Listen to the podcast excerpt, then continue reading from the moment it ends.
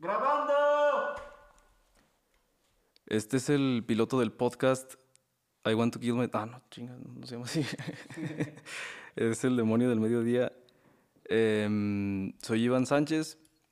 Mm, tengo 18 años, no tengo futuro, no tengo vocación. Y quiero abarcar en este podcast, eh, bueno, más que nada este piloto, como una pequeña introducción a temas que la banda no toca muy seguido, que están como muy marginados y bueno, siento yo que hay un chingo ya de podcast y de contenido de entretenimiento para la risa, que no digo que esté mal, que apoyo y que consumo, pero mm, la raza no está tomando también como en cuenta eh, la zona oscura de las personas, que sonó como albur, pero no es. Entonces, em, pues tengo como dos, tres, bueno, planeo tener dos, tres notillas, noticias eh, que de cierta manera puedan ayudar a las personas tanto como en poesía, este, citar autores y darle esta ayuda a las personas que no siempre encuentran o no siempre podemos ver de manera directa tanto en la familia como en los amigos. Bueno, entonces este es el, el piloto de El demonio del mediodía. Em, quiero empezar contándoles un poquito de un autor que se llama Víctor Frankl, que es un psiquiatra que estuvo en los campos de concentración. Em, en una obra de este vato que se llama El hombre en busca del sentido, en los primeros renglones aparece como su historia y su, su vida como psiquiatra. Entonces, este carnal nos da como la idea de cómo él, o más bien nos explica cómo empezaba sus, cómo empezaba sus terapias con las personas y con gente que ya tenía como tratamiento, o más bien con, con muchas veces con la banda que empezaba, les preguntaba generalmente la misma pregunta, eh, que pues, es bastante fuerte, que es, ¿por qué no se suicida usted? Y la raza generalmente le preguntaba, le respondía motivos pequeños o mínimos, como pues, tengo hijos o mm, sé hacer dos, tres cosillas, he vivido dos, tres cosas que están, que están chidas, que creo que merece la pena recordar. Entonces, ese era su, su, como su punto de partida para empezar a trabajar a partir de eso, a partir de la razón por la cual no te has matado Em, y empezar a tejer poco a poco las razones para que se conviertan, o sea, razones tan pequeñas para poderlas nutrir y convertirlas en, en estándares más pesados y más grandes para que no lo hagas, para que entiendas eh, más allá de lo que se puede ver en, en el sufrimiento, que pues malamente hemos entendido que está mal estar tristes, que está eh, que no está chido. A lo mejor tú ahorita dices, no, güey, pues sí está padre estar en una tristeza, estar en un en una depre. Y un consejo que a mí me gusta darle mucho a, a mis compas cuando están en una decepción amorosa, cuando están mal con sus jefes, es que ese momento es pues, simplemente porque no es tan abundante en la vida el, la tristeza o el, el momento de oscuridad, los momentos en los que nos sentimos realmente solos, realmente apagados, no son los, no son los que más tenemos, no son los que nos, nos frecuentan. Em, por eso siento yo que les tenemos que dar cierto tipo de valor. No de buscarlos, sino dejar que lleguen y cuando están aquí, valorarlos. Llegó una llamadilla ahí. Eh, valorarlos más que, o bueno, más bien valorarlos igual que los momentos felices o los momentos de calidad, se puede decir así, que tenemos casi siempre, o bueno, cuando llegan, porque su ausencia justamente es lo que los hace importantes y los que lo que los hace interesantes, y es en los momentos donde realmente tanto tú como cuando le está pasando a otra persona, ves quién realmente es esa persona.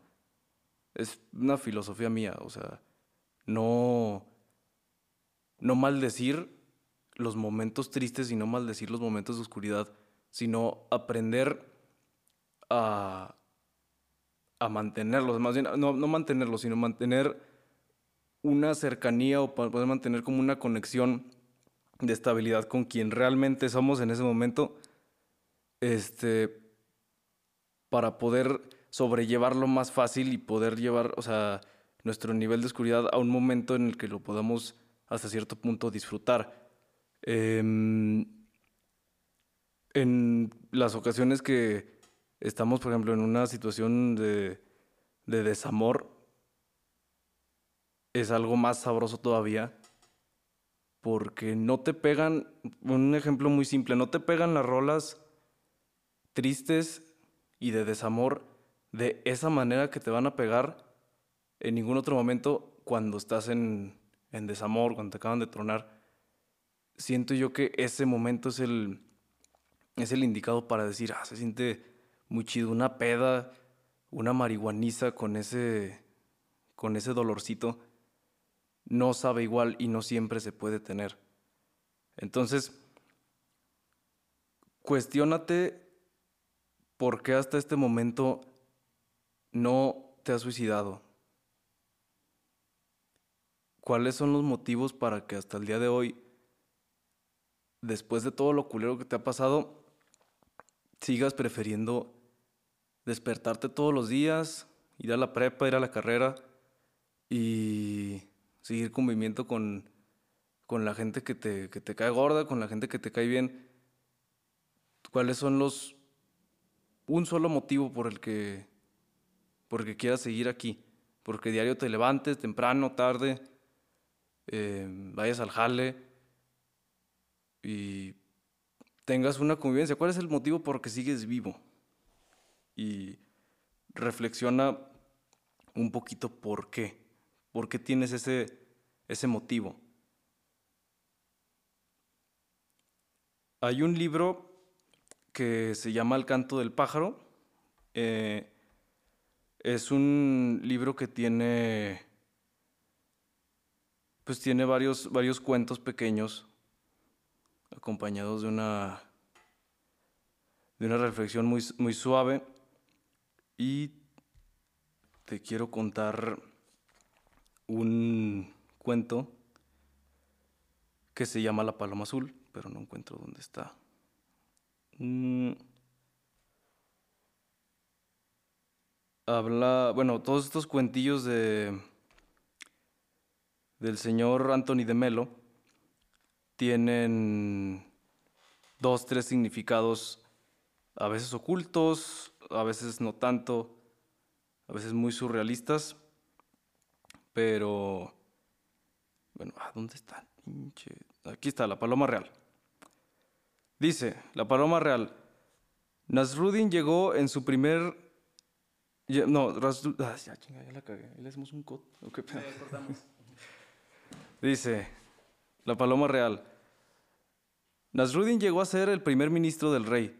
En cierta ocasión, mientras deambulaba por el palacio, vio por primera vez en su vida un halcón real. Hasta entonces, Nasruddin jamás había visto semejante clase de paloma. De modo que tomó unas tijeras, cortó con ellas las garras, las alas y el pico del halcón. Dijo, ahora pareces un pájaro como es debido. Tu cuidador te ha tenido muy descuidado. Hay de las gentes religiosas que no conocen más el mundo que aquel que viven y no tienen nada que aprender de las personas con las que hablan. Esta es la pequeña, este último fue la reflexión que viene acompañado de, del cuento de Anthony de Melo. Em, te voy a pasar unos contactos que encontré en la página de la ONU mientras te explico un poquito por qué te quería contar este, este cuento de Anthony de Melo, del canto en el pájaro, digo, del canto del pájaro. Este Estuve investigando, le estuve preguntando a mucha banda sobre de qué podía hablar en este podcast o definiciones que podría yo utilizar aquí.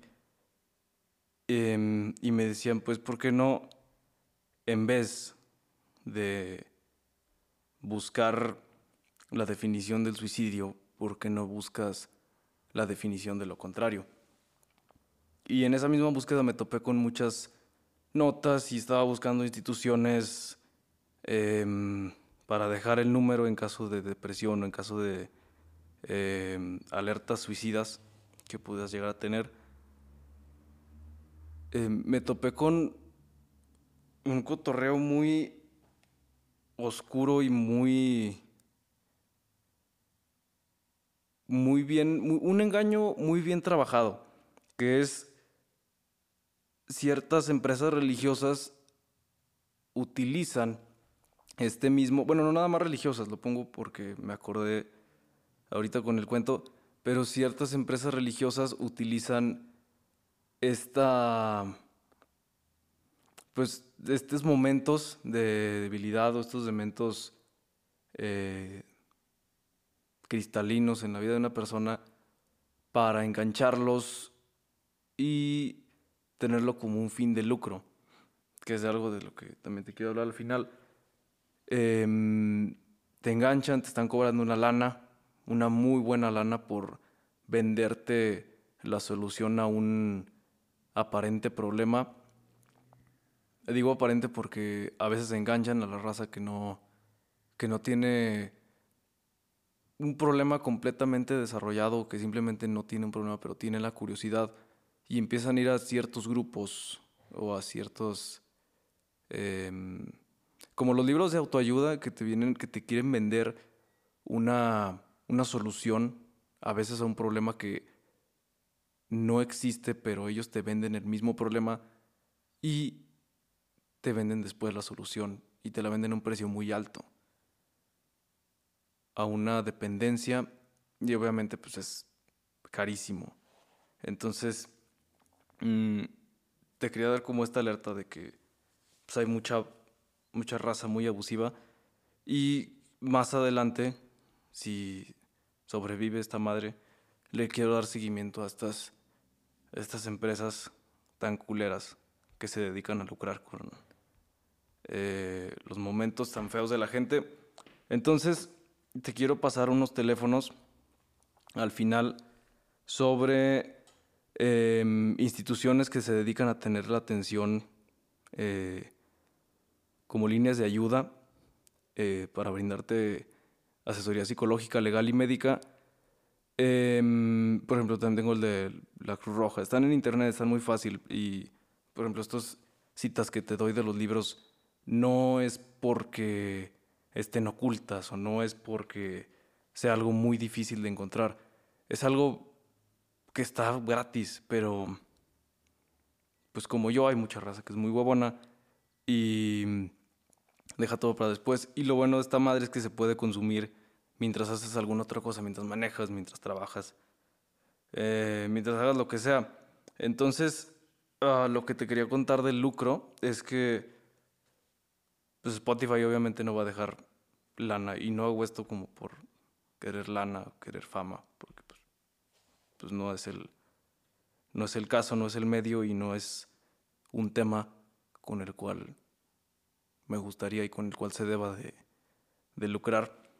Entonces, mi tirada es a la larga crear un, una asociación que esté como al pendiente, no nada más como una línea de ayuda, sino eventos y pues, una sociedad que pueda darle como esta mejoría o este seguimiento a un tema no tan olvidado, pero no debidamente atendido, como es pues, todo lo que orienta, bueno, más bien todo lo que eh, va alrededor de la, de la depresión, de la tristeza, del suicidio. Entonces, eh, esa es el, la tirada que quiero ir guardando lana poco a poco para no, no, este, no lucrar con esto, no quererme beneficiar ni de fama ni de su puta madre. Entonces, Ese es, el, ese es lo principal. Y te voy a pasar los teléfonos de, primero de la Cruz Roja, se llama Saptel, es eh, en la Cruz Roja Mexicana, es el servicio de salud mental a distancia. Eh, tiene más o menos unos 17 años de estar operando y es completamente gratis, está las 24 horas del día. Eh, te voy a rolar teléfono que es 55 52 59 81 21. ese es el primero que te quiero rolar, que puede atenderte en tu, en tu crisis. Y el segundo, pues que son los que me parecieron más chidos y de fuentes de confianza, es la línea de ayuda que brinda asesoría, asesoría psicológica, legal y médica de manera gratuita y confidencial. Así viene la descripción. Eh, ellos no trabajan diario, ellos son de lunes a domingo, de 8 de la mañana a 10 de la noche. Y su teléfono es 800 015 1617. Lo chido de estos vatos es que también tienen WhatsApp. Y el WhatsApp es 55 73 34 85 56. Entonces, quizás esto no te, no te sirva de muchas maneras a ti. O digas, ya estoy viviendo chido, nomás estoy viendo este pinche podcast porque te conozco. Pero quizás haya un, un camarada tuyo que tenga como esta necesidad de, de escuchar algo, de tener una línea de ayuda.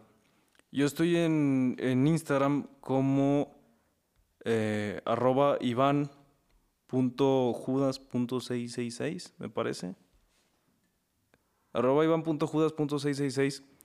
Este, mm, te dejo este contacto no para que me sigas y no, por querer la fama, pinche gallote ahí, sino porque quiero em, que si tienes algún tema relacionado con esto, incluso no relacionado, o más bien dejarme a mí como el contacto inicial, no principal, de una línea de ayuda, este, para ir empezando con este, este pequeño proyecto. No le meto mucho material a este em, capítulo, por así decirlo, porque apenas es un, un piloto, estoy calando qué pedo.